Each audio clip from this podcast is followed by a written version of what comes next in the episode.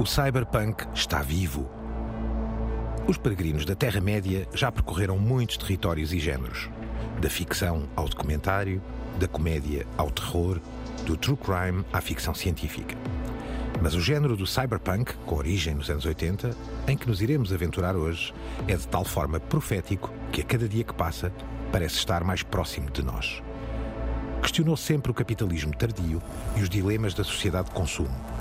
Explorou a relação entre o humano e a máquina e ainda questionou o impacto dos média sobre a realidade. Ora, vamos colocar todos os chips, atualizar o sistema operativo, ligar os drones e mergulhar no território do cyberpunk, nas imponentes arcadas da Terra-média. The medium is not something neutral. It, it does something to people. It takes hold of them, it roughs them up, it massages them, it bumps them around.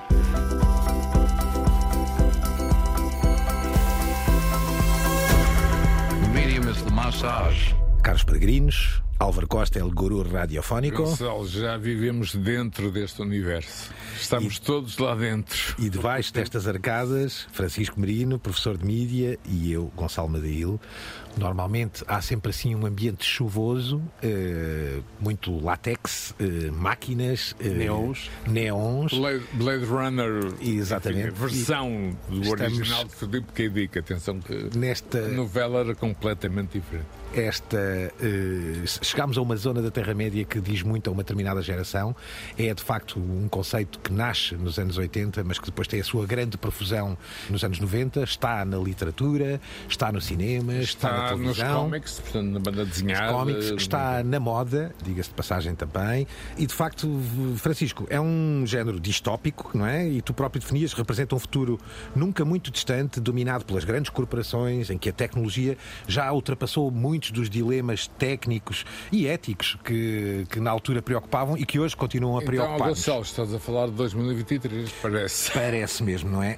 Esta é, eh, Álvaro e Francisco, peço-vos um pequeno comentário a isto. Francisco. Trazemos o cyberpunk à baila e visitamos este género aqui na Terra-média, precisamente pela sensação de que falava de um futuro não muito distante que parece que é o nosso presente. É de- dentro dos vários cenários distópicos, e nós já tivemos um programa dedicado às distopias, não é? No- dentro dos vários cenários distópicos, o, o cyberpunk parece ser o mais realista. Tem este lado da crítica ao capitalismo, também está muito presente na contemporaneidade, a ideia das grandes empresas com poder eh, que ninguém consegue verdadeiramente controlar, não é? E também, ao mesmo tempo, o tal transhumanismo que também, ao qual assistimos eh, diariamente, não é? Nas notícias, desde a inteligência artificial até, ou tivemos um programa até Os dedicado implantes, aos implantes, não é? e, e afins, não é? Pronto. Álvaro, Aliás, eu tive um, um programa que se chamava Online 3, na RTP3, há uns anos, e tivemos uma conversa com o candidato transhumanista às eleições de 2016. Portanto, este não é um assunto eh, tão vago como isso. Mas, de facto, talvez por eu próprio ter vivido os anos 90 na, na América do Norte, eh, apercebi-me de toda esta mutação que estava a acontecer à- à nossa frente e que nós praticamente não víamos. E há outro aspecto, é que, sendo ficção científica na altura, não era uma ficção, digamos, eh, cosmo. Eh, viagens astrais era uma ficção muito mais realista, uma ficção virada para o corpo, uma ficção virada para o dia a dia, para a condição humana. O cyberpunk tem esse aspecto, tem muito a ver com a nossa existência, não com a ideia vulgar ou comum da ficção científica, como, enfim, viagens extraterrestres, aliens, etc. Francisco, aliás, eu juntaria aqui esta questão para comentares um pouco, reforçava o que o Álvaro está a dizer, se nos lembrarmos de muitos temas, de muitos títulos que vamos aqui ver, só para situar as pessoas do que é o cyberpunk, Blade Runner, o Matrix, Robocop, Strange Days, tudo. E há eh, mais, Total há mais. Recall e por aí fora. Havia também um ambiente, para além desta dureza, di- digamos, do ambiente, do próprio ambiente, não é? Aqui já falámos, avenidas chuvosas, muitos neons, uma certa sensação de alienação. Havia também uma, uma, uma espécie de romantismo elegante e muito existencial, não é? Muito típico, que se calhar vem, primeiro e antes de tudo, da literatura, e é por aqui que vamos abrir as hostilidades. Sim, sem dúvida. Deixa-me só assinalar uma coisa, ainda para fechar eh, esta introdução. Há, há um aspecto que também o torna especialmente relevante para nós. É provavelmente um dos géneros de ficção científica que mais relevância dá aos mídia. Sim, Eh, exatamente. E reparem que a publicidade é quase omnipresente na, no, no Cyberpunk. Estou-me a lembrar de, dos grandes billboards publicitários do, do Blade Runner, mas do, no Altered Carbon também, o, o, o plano geral da cidade. O Day Live de John Carpenter, uhum. em, em, que uh, os os painéis publicitários. Eh, Expunham a verdade, não é? Na... Lembro-me também, não vamos ter tempo de falar disso, mas de um livro do William Gibson chamado Idoru, tinha a ver com estes ídolos virtuais que uhum. no Japão são, enfim, estrelas. estrelas, mas isto foi feito nos anos 90, chamava-se Idoru, é um, um, um, dos livros do William, William Gibson, Gibson, que eu mais sim, sim. recomendo e que se concretizou ipsis verbis.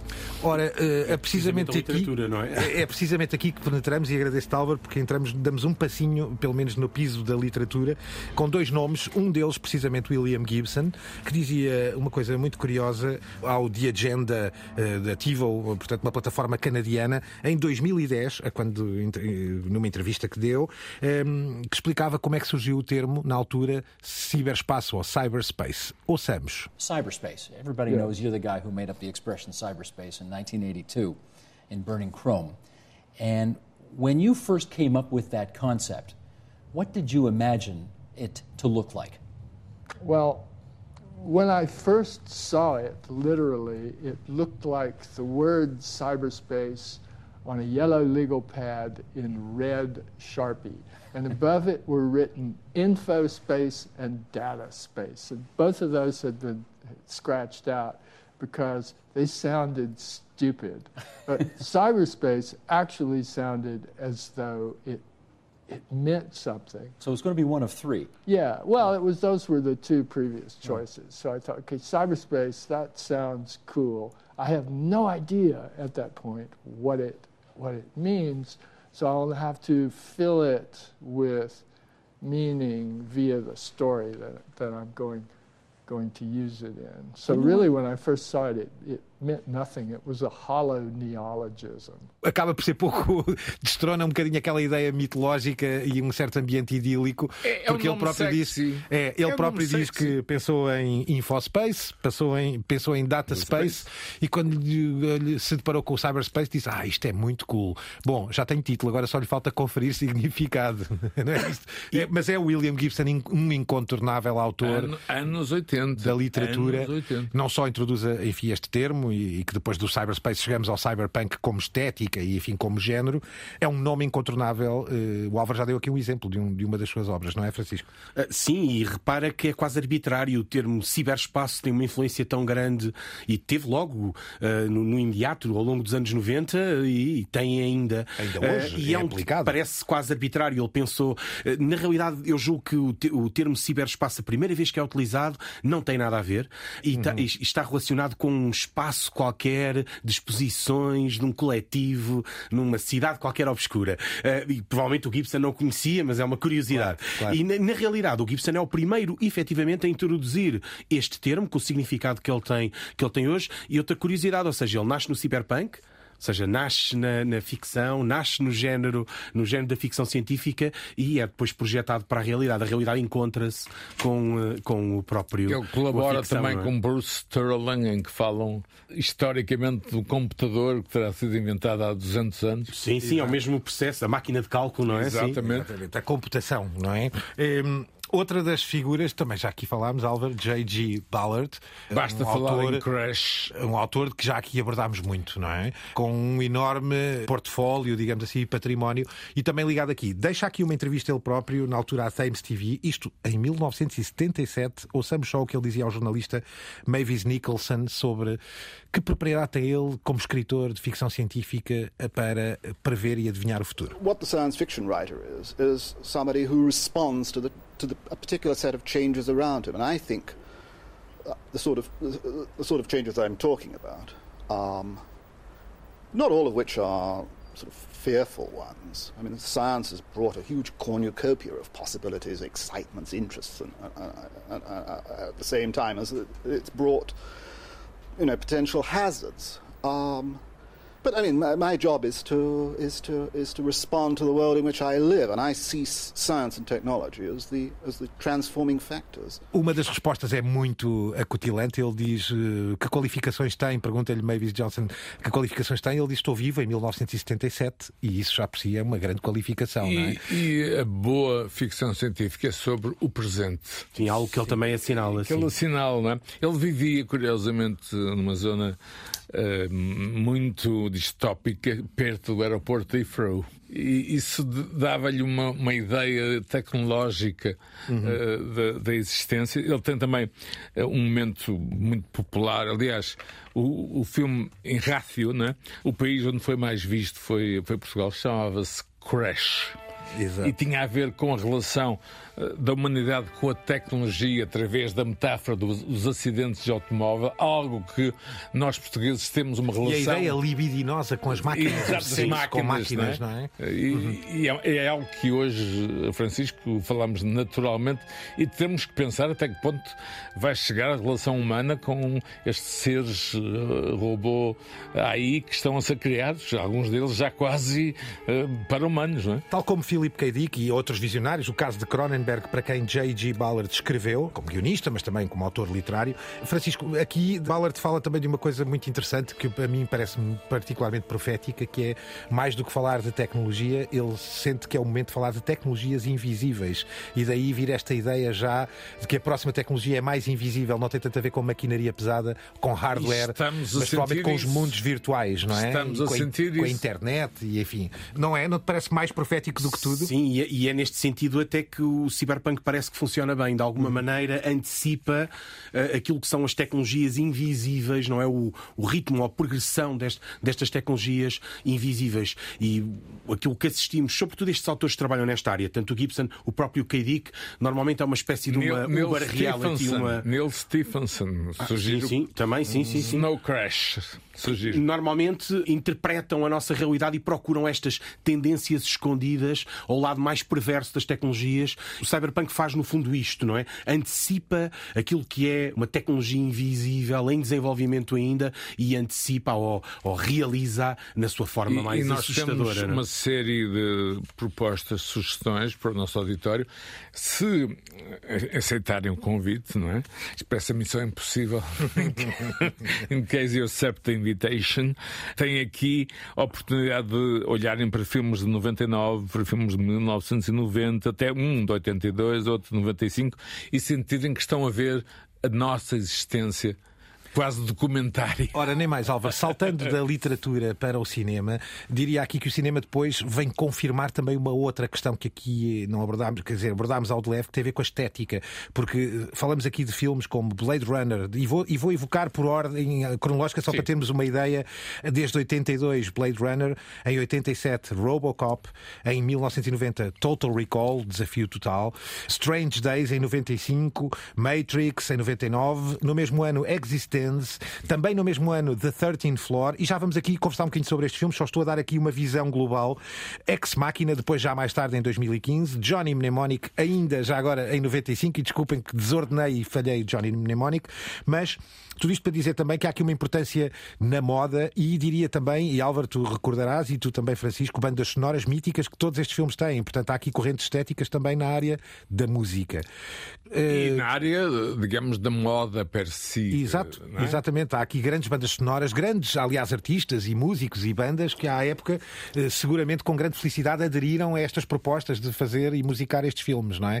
Começamos com um belo exemplo de Catherine Bigelow, de realização, que aliás com um guião de James Cameron, Vou direto altura, a um destes. Na altura eram casados. Já. Exatamente. Sim, na altura, e saltei aqui, fiz a lista, mas vou aqui direto ao meio, a 1995, para sentirmos um bocadinho e recordarmos o trailer de Strange Days. Have you ever jacked in?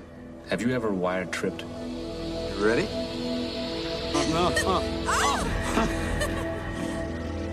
This is not like TV, only better. This is life. It's a piece of somebody's life. It's about the stuff that you can't have, right? The forbidden fruit, straight from the cerebral cortex. I mean, you're there, you're doing it, you're feeling it. Are you beginning to see the possibilities here?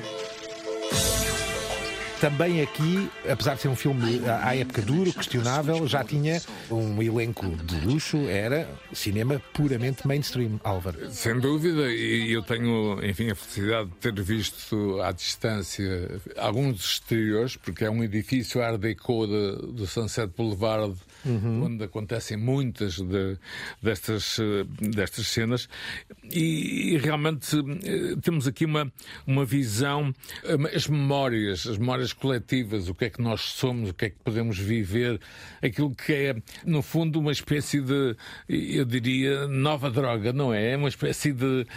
Francisco, recordas bem este plot deste, deste Recordo, filme, é? E eu até acho, quando estavas a apresentar esta lista, que dá para perceber quase uma transformação no cyberpunk a partir de meados dos anos 90. Exatamente. Uh, repara que pronto, como disseste há pouco, há esta relação entre cinema e literatura e, de alguma forma, o cinema vem dar a dimensão visual e visualidade que hoje conhecemos ao cyberpunk, ela vem do cinema. E nascem os dois mais ou menos ao mesmo tempo. O cyberpunk na literatura e o cyberpunk no cinema têm uma diferença de meses ou de um anito, não é? Se calhar entre o Johnny Mnemonic, o conto, e o Blade Runner, o, o, o filme. filme. não é? Sim, sim. Na prática, o cinema vem dar esta visualidade. Esta visualidade tem imensas coisas. uma delas é esta ligação à literatura pulp. Exato o detetive, o filme noir, que estão muito presentes no. Eu há pouco falei em ambientes chuvosos, mas vai bastante mais longe que isso. Sim, é? e até um certo expressionismo, não é? Sim, há uma colagem ao filme noir. Os protagonistas parecem versões do, do Philip Marlowe, não é? Exatamente. Do Blade Runner ou o próprio protagonista do Stranger Days, que é o Ralph Fiennes. Exatamente. Juliette Lewis, que também é um detetive renegado, não é? Supostamente. Mas depois é um dealer de, de memórias sim, sim. através Exatamente. de. Trafica memórias. É? um mini disc. Exato, é uma espécie de mini disc.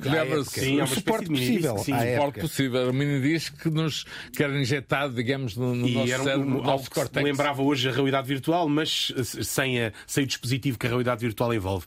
Mas com uma, uma questão curiosa, que é a diferença entre estes dois filmes, a meu ver, é, ou, ou entre estas duas fases, é que no, na primeira fase do cyberpunk ou está muito presente esta crítica ao Reagan, à Thatcher, àquela América, uh, ao, ao, ao, a chamada viragem liberal na economia, uhum. que está muito, muito, muito, muito presente.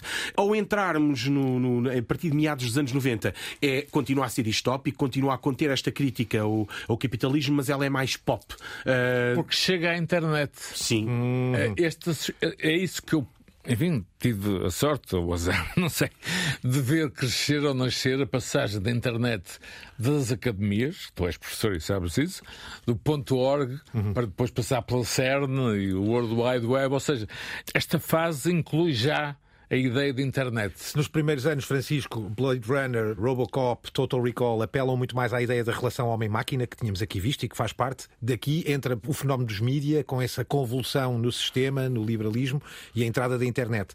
À parte, eh, um bocadinho, enfim, não esquecer que em, eh, Matrix já é em 99 e, portanto, o, grau da distopia já é, absorve outros mundos, já o mundo virtual, o controle das máquinas, não tanto o homem-máquina, mas já o controle das máquinas, não é? Mas saltámos de Strange Days, que traficava memória memórias ainda por minidisc em quatro anos para algo de Cronenberg muito mais refinado, que já é a ideia da máquina orgânica, já aqui falámos, e vamos só ouvir um bocadinho de Existence de 1995 de David Cronenberg com Jennifer, Jennifer Jason Lee e Jude Law. There's an intimacy involved in playing Existence that is beyond description. They just pop your spine with a little hydro gun. Break out of your cage, Michael. I haven't crippled anyone yet. Step into my office. Now I'm warning you.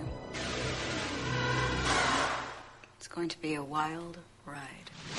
Ora, aqui já é uma evolução inteligente. Melhor do que uma máquina, é uma máquina orgânica. E Cronenberg sempre gostou dessa ideia híbrida da, da relação com a máquina, da relação Sim. com o corpo, não é? E não deixa de ser, não deixa de ser eh, puramente cyberpunk porque tem estes preceitos. Álvaro, trazes aqui uma proposta da 13th Floor, Roland Emmerich. Queres contar porque é do mesmo ano? Tem, tem a ver com a ideia eh, de algo invisível, de, de, de algo que nos pode levar a várias eh, áreas mentais sem darmos por isso. Há, há, há talvez uma espécie de sedução Uhum. E ao mesmo tempo de noir, de mistério. E Emmerich, que estava na altura eh, em grande forma, no Independence Day, aproveita, aproveita muito bem essa, essa sua capacidade na altura narrativa de nos eh, envolver, Francisco. Não sei se te lembras do filme. Lembro, mas já não o vejo há muitos anos, confesso. Aí está um para Aí nós... está a utilidade da Terra-média e dos nossos peregrinos. Vamos só ouvir um bocadinho deste trailer, então, de 1999, o filme de Roland Emmerich, The 13th Floor. Ouçamos.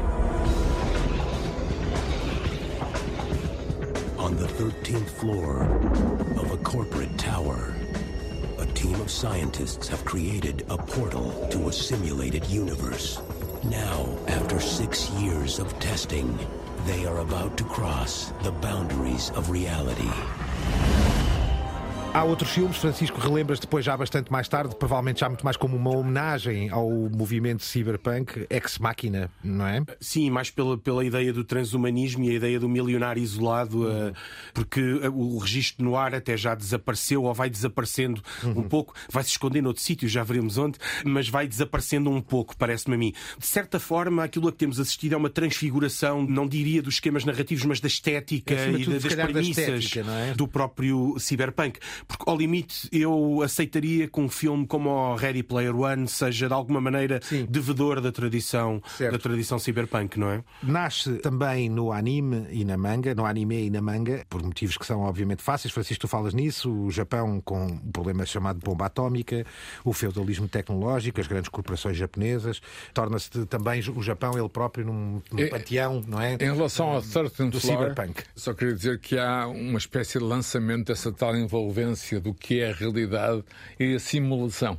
Tem um lado no ar, há um crime, não é? Como uhum. dizia há pouco, mas depois há a ideia o que é que é real e o que é que é simulado, que é algo que hoje em dia uh, pensamos seriamente nas consequências. Sim, mas decorres aqui dessa tal ideia de uma virtualização. Uma das propostas, esta também de 95, de Mamoru Oshii, é Japão, é, algo que para nós podia dizer pouco, mas que no seu, na sua terminologia inglesa se chama Ghost in the Shell, de 1995. É, é provavelmente a grande obra, mas aqui o caso do Japão merece uma, uma nota de rodapé, porque a seguir aos norte-americanos, o país que mais contribui para o cyberpunk é de longe o Japão. Uhum. E o Japão tem várias correntes diferentes de cyberpunk, tem um peso muito grande, como falavas. Sou o único país que levou com uma demonstração tecnológica ao nível da bomba atómica, ou pelo menos levou literalmente no pelo. Mas é terra é? de grandes corporações, da grandes robótica. corporações, é? de uma relação muito esquizofrénica com o próprio capitalismo, Exato. Eh, e então abraçaram muito cedo e muito bem. Aqui estamos a falar do anime, e dentro do anime o, o cyberpunk não representa sequer um tipo, há mais do que um tipo de cyberpunk dentro uhum. dentro do anime, mas podíamos falar do próprio cinema. Eu não sei se te recordas de um filme que era o Tetsuo, Tetsuo que era um tipo claro. que se ia transformando numa máquina e uma coisa muito body horror, não é? Só, ia tirando Entre o Cronenberg e, o, e, a mosca, talvez, não é? Sim, embora um, pouco, um pouco mais pesado a metamorfose. ainda. Sim, a metamorfose, precisamente, e que se inscreve no, no, no, no cyberpunk. Ou seja, é um género muito popular no Japão. No anime, é claro, Ghost in the Shell tornou-se uma espécie de uma referência, sobretudo no Ocidente.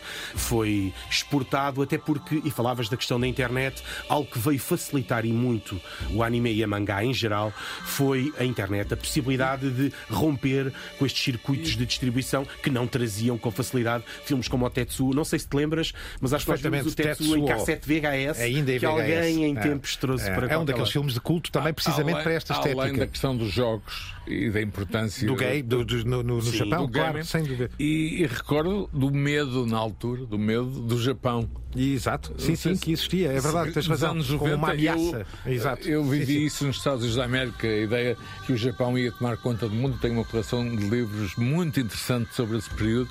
Depois, claro, a crise económica japonesa, toda uma série de questões, acima de tudo, até do ponto de vista de uma certa neutralidade militar, não tornar o Japão natal potência que é hoje a China. Por sugestão do Álvaro, e porque já aqui tivemos programas onde falámos da importância de outras línguas que não a anglo-saxónica e a portuguesa ou a castelhana a penetrar neste programa, e dedicado ao Álvaro, deixa esta prenda. Vamos ouvir um bocadinho do som deste filme de animação japonês, Ghost in the Shell, de 1995. São apenas uns segundos, que não vamos conseguir traduzir, mas só para poder podemos dizer que já clássico, houve japonês. Um clássico. Já exibimos um bocadinho de japonês na Terra-média. Vamos ouvir, nem que seja em modo musical.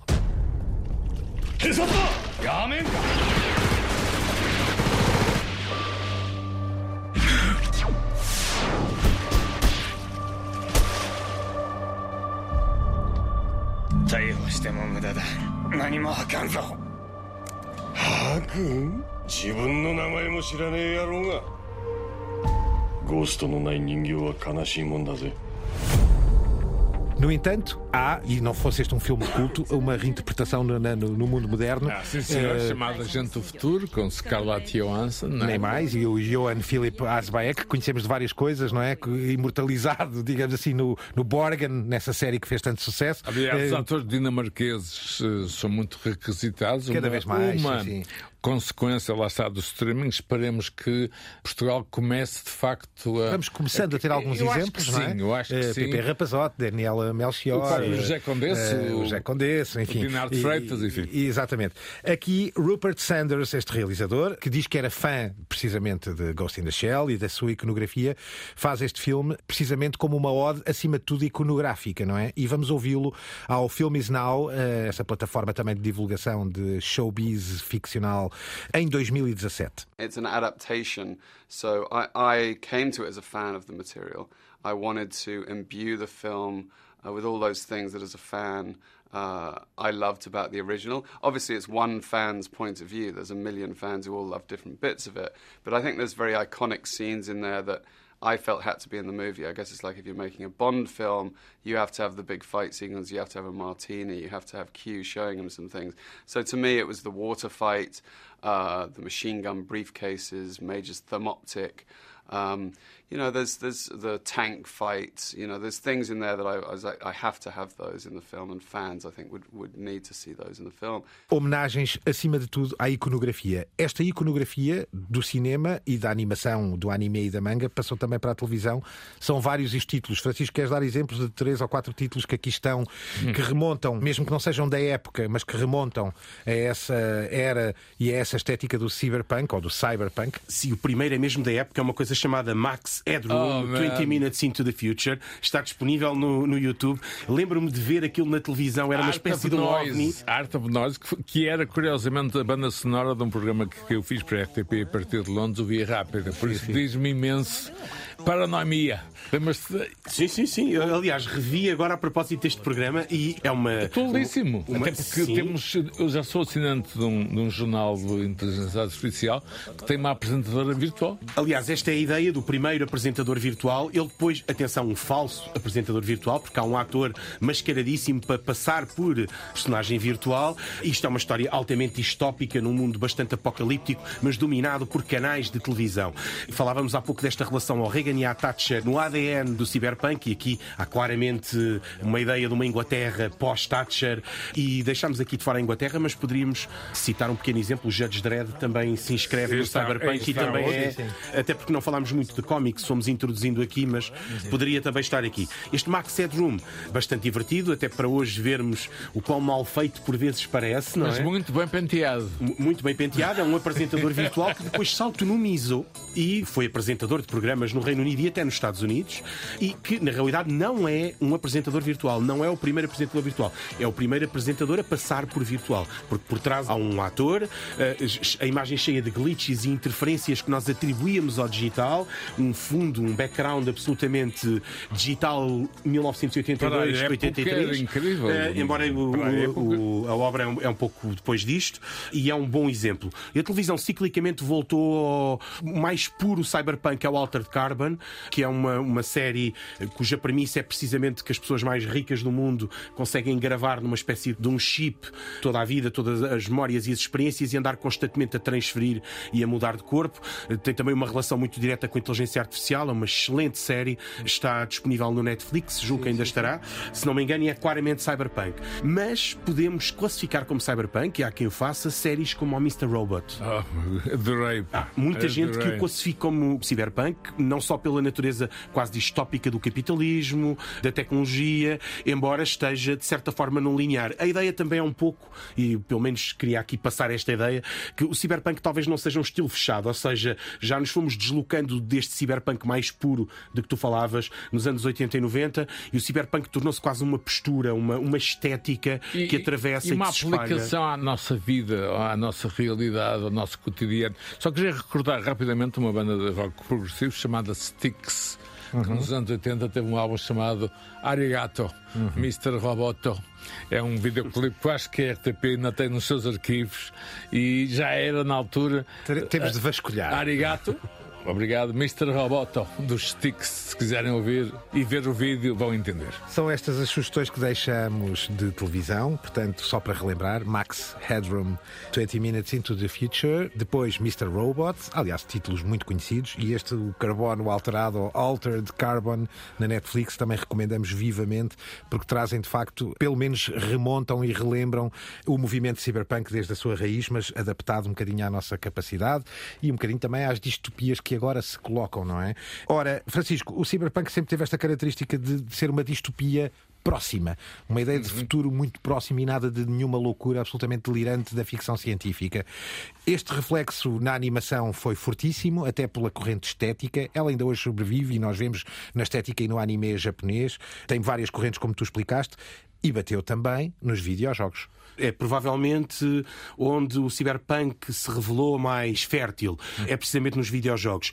E faz todo sentido, porque há pouco o Gibson, naquela entrevista, um pouquinho à frente, a propósito do, do, do conceito de ciberespaço, diz que a ideia lhe surgiu por ver uns miúdos a jogarem jogos de arcade, não é? Em salões de jogos. Salas na altura é? primitivos, Sim. na altura primitivos. Uh, e a inspiração, ou seja, de certa forma, o, o próprio termo ciberespaço já, já contém uma referência aos videojogos, pelo menos menos é o próprio Gibson a dizê-lo e não eu.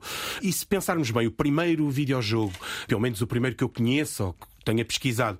Cyberpunk é logo em 1982 também. E há pouco estávamos a falar então da gênese na literatura, no cinema e repara que este uhum. jogo é contemporâneo também destes dois do, do... 1982, ano do Blade Runner, não é? Ano do Blade Runner, precisamente. Há muitos jogos populares, ou bastante populares. Há dois muito populares, que são o Deus Ex 2000 e o Shadowrun de 1993, que é um clássico, até se fala em reeditar. E recentemente tivemos um de que falámos bastante aqui, que é o Cyberpunk 2077. Há qualquer coisa no próprio cyberpunk que facilita a sua entrada nos jogos. Esta ideia do herói solitário, uhum. uh, a estética, a estética gráfica, é? funciona muito bem no, no, em videojogos. A ideia de eu andar em busca de pistas que vou uh, à semelhança de um detetive, o, o lado sombrio, aos narrativos dos videojogos. Não é? Sim, é, é, muito bom para construir ambientes, não só do ponto de vista mais reparem, imersivo, mas também até, narrativo. E está implícito depois essa corrente estética em tantos sítios. Recordo-me até jogos, por simplesmente, de, daquilo que chamamos os jogos de corridas, de condução de carros de automóveis que têm aquelas pistas com vários cenários, vários ambientes.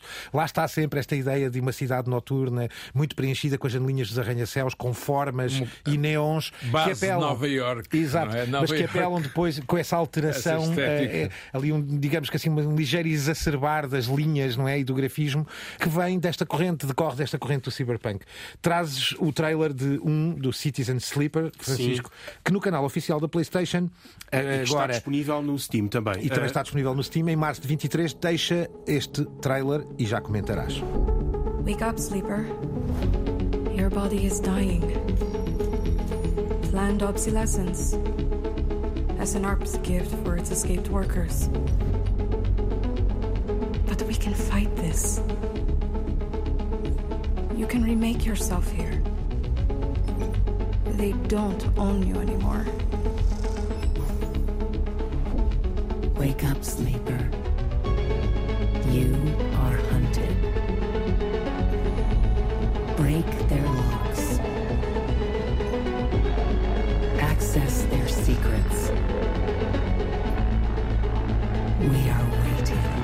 Citizen Sleeper, Francisco. É mais uma vez um exemplo. Este jogo foi muito premiado. Fresquíssimo. Sim, está muito bem classificado nas análises pelas revistas da especialidade. Que tem mais uma vez esta lógica política que está muito presente no Cyberpunk. Ou seja, é impossível não pensar o Cyberpunk com esta sua dimensão política. É muito evidente neste jogo, é a ideia do cidadão adormecido, não é? Que acaba de acordar. E é um jogo bastante interessante. Quem se interessa por videojogos, visualmente muito rico, embora até simule um jogo de tabuleiro, em certa forma, mas é um jogo bastante interessante. Só para concluir, nós quase que poderíamos fazer um programa inteiro sobre o, Cyberpunk nos videojogos. A propósito disto, eu fui verificar uh, uhum. o meu Steam e tenho para aí três jogos ou quatro jogos que joguei, já nem me recordava e que são uhum. Cyberpunk. Ou seja, é, é muito frequente. Ou então jogos que de alguma forma remetem para o imaginário Cyberpunk e fazem tangentes ao, ao Cyberpunk. Isto acontece também, Álvaro, e recordas-te na música, há, bocado, há pouco falavas dos, dos sticks, eu estou-me a lembrar, por exemplo, de, de, de, nos videoclipes foi muito aplicado, com muitas bandas, em muitas, eh, com muitos artistas. Recordo, por exemplo, de Nine Inch Nails, por exemplo, que abordou também esta estética, digamos assim. David Bowie com I'm Afraid of Americans. Precisamente. Que era precisamente. no sentido de. E muitos são, a própria Bjork, que, tem experimentalismos vários, não é? E correntes estéticas várias, passou e tem produtos e, Que agora eh, está a no, no Cyberpunk. concertos com iluminação feita por drones. Exatamente.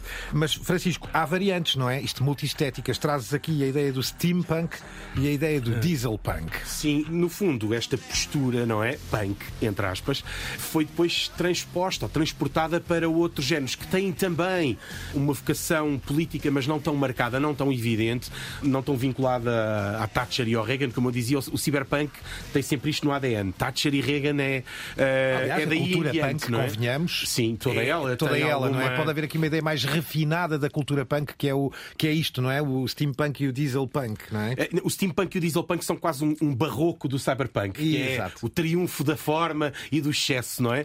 Não têm a mesma preocupação, mas sente-se muita da aura do, do cyberpunk, embora um pouquinho diferente. Eu sou um fã especial do steampunk, gosto bastante da estética e de algumas obras. O steampunk tem peso no cinema, tem peso na televisão e tem alguma relevância nos cómics, sobretudo, não é?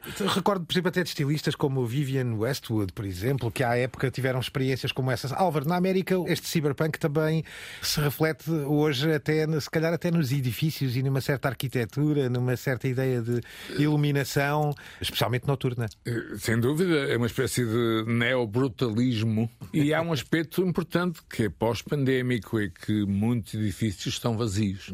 Muitos escritórios desapareceram. Ou seja, as chamadas downtown norte-americanas, que já por si, e geralmente aparecem eh, nos jogos como cenário, já por si podem ser eh, assustadoras. Eh, olha, posso referir uma aventura que eu tive em São Francisco, ainda bem que me escapei, mas pronto, podia não ter acontecido. E, portanto, essa estética é atual, é pós-pandémica também. Nós, é, é importante insistirmos nesse aspecto. Nós estamos a acabar de sair, e aparentemente sim, de uma pandemia com, com efeitos sociais e, e humanos ainda por completamente esclarecer, não é?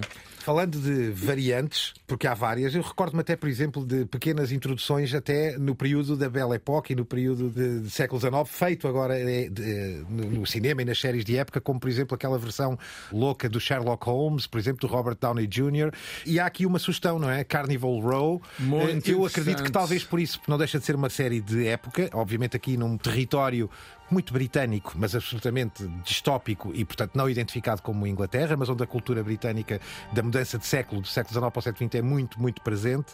Francisco, esta já é uma segunda temporada. Esta é a temporada final agora, É, segundo o que parece- tudo indica. É uma série um pouco injustiçada, por isso é que eu também. Também diria que sim, eh, aliás, eu aproveitei para ir vê-la e estou, eh, estou até bastante agradado E- a vê-la. Está lado- na Amazon Prime Video já Há agora. pronto. fantasia, há uma fada, há um ser humano, ou seja, há toda uma combinação de espaço temporal. Sim, E os- uma ideia de maquinaria também Sim, presente. Uma ideia de maquinaria. é? O steampunk tem sempre esta ideia de maquinaria, mas usando o vapor como metáfora, não é? Daí o, o steampunk. E é uma espécie de um upgrade, à semelhança do cyberpunk, é uma espécie de um upgrade à tecnologia, mas não à nossa tecnologia contemporânea, mas à Sim, é tecnologia como do se a vapor. tecnologia daquela altura tivesse derivado para outro sítio, não é? Sim, Só vou dar um Exatamente. exemplo que conheci bem, quer Manchester, eh, quer, e acima de tudo, e o Gonçalo vai, vai responder, Liverpool, que na altura estavam a viver um período pós-industrial absolutamente brutal, e hoje Liverpool, por exemplo, Gonçalo, Sim, sim, hoje é uma cidade absolutamente colorida e vibrante, mas que faz jus às suas raízes, não é?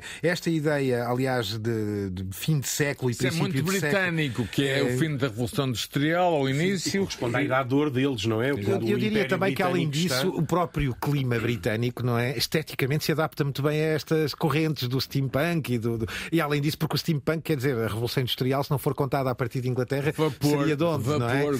E, e, portanto é dali. Vapor. Carnival Row, vamos só ouvir aqui um bocadinho do trailer que anuncia a temporada final, já, penso eu, que em fevereiro de, deste está- ano o jogo 2023. concluiu há umas semanas, Portanto, sim. concluiu há umas semanas, mas que recomendamos vivamente que vejam copiosamente desde o primeiro episódio. I thought if we were peaceful, they'd show us mercy. But now we know the truth. If they shoot at us, nail our heads against a wall, they will pay for it in their own blood. If you go after them, they'll come for all of us. The whole row will burn.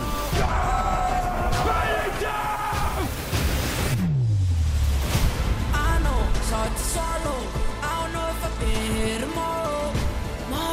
be afraid of us.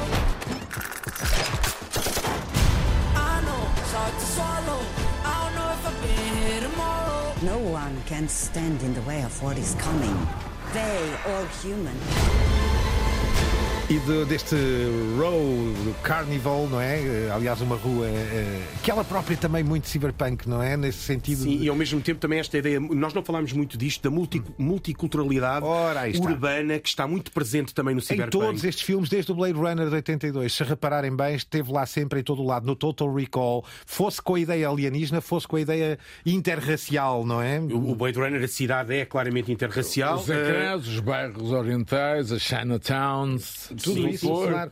Mas depois também no Total Recall e na criatividade dos diversos aliens e o problema de classicista até entre aliens e espécies, não é? Sempre muito presente. Tens razão, Francisco. E o Carnival Row, nesse aspecto, é um belo exemplo também dessa convivência entre várias E estamos cá espécies. para fazer justiça. Ora, depois destas alegações finais, eh, resta-nos dizer que este programa tem sempre a produção eh, da Cristina Condinho, incrível produtora Cristina Condinho. Teve aos cuidados sonoros o Nuno Isidro, o tal que se Vamos manter o mistério. Eh, E a feitiçaria do Guilherme Marques, o grande sonoplasta. Estamos nas plataformas onde todos os podcasts devem e podem estar. Estamos na nave mãe Antena 1 e no seu site melhorado, onde também deixamos, e na RTP Play, onde deixamos as referências que, aqui vamos falando, os links para estes vídeos e para estes sons, mas também alguma literatura que aqui se recomenda e alguns autores. Portanto, continuem a seguir-nos. Hasta la vista, daqui, provavelmente, a muito pouco tempo, muito em breve. The medium is not something neutral. It, it does something to people. It takes hold of them, it roughs them up, it massages them, it bumps them around.